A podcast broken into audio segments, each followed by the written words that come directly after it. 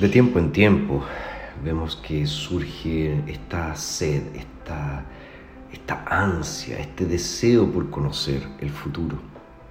Hay una especie de fascinación en todo eso. Y eso explica que muchas personas eh, visiten a famosos videntes o eh, espiritistas que les hablan de lo que sucederá eh, en el futuro. Pero no solo se limita a personas que van a ese tipo de iluminados, sino también pensemos en los políticos. Cada vez que un político hace una campaña, él habla del futuro, de cómo será el país cuando él asuma el poder, de cómo será el mundo cuando él gobierne.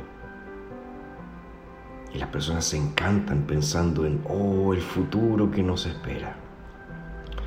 Tristemente todas las promesas humanas siempre terminan dejándonos con gusto a poco. Todas las promesas futuras que las personas puedan hacer parece que nunca nos satisfacen por completo. El Señor en su palabra nos dice, bendito sea el Dios y Padre de nuestro Señor Jesucristo, quien según su grande misericordia nos ha hecho nacer de nuevo para una esperanza viva por medio de la resurrección de Jesucristo de entre los muertos. El Señor nos ha dado una esperanza viva. Vivimos en un mundo sin esperanza. Las personas han perdido la esperanza. Eh, las personas piensan que el día de mañana puede ser mejor.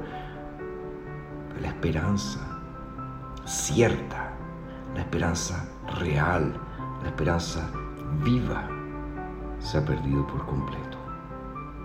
Muchas personas se sumergen en la desesperación, muchas personas se sumergen en la depresión, en el miedo, en el terror por el día de mañana.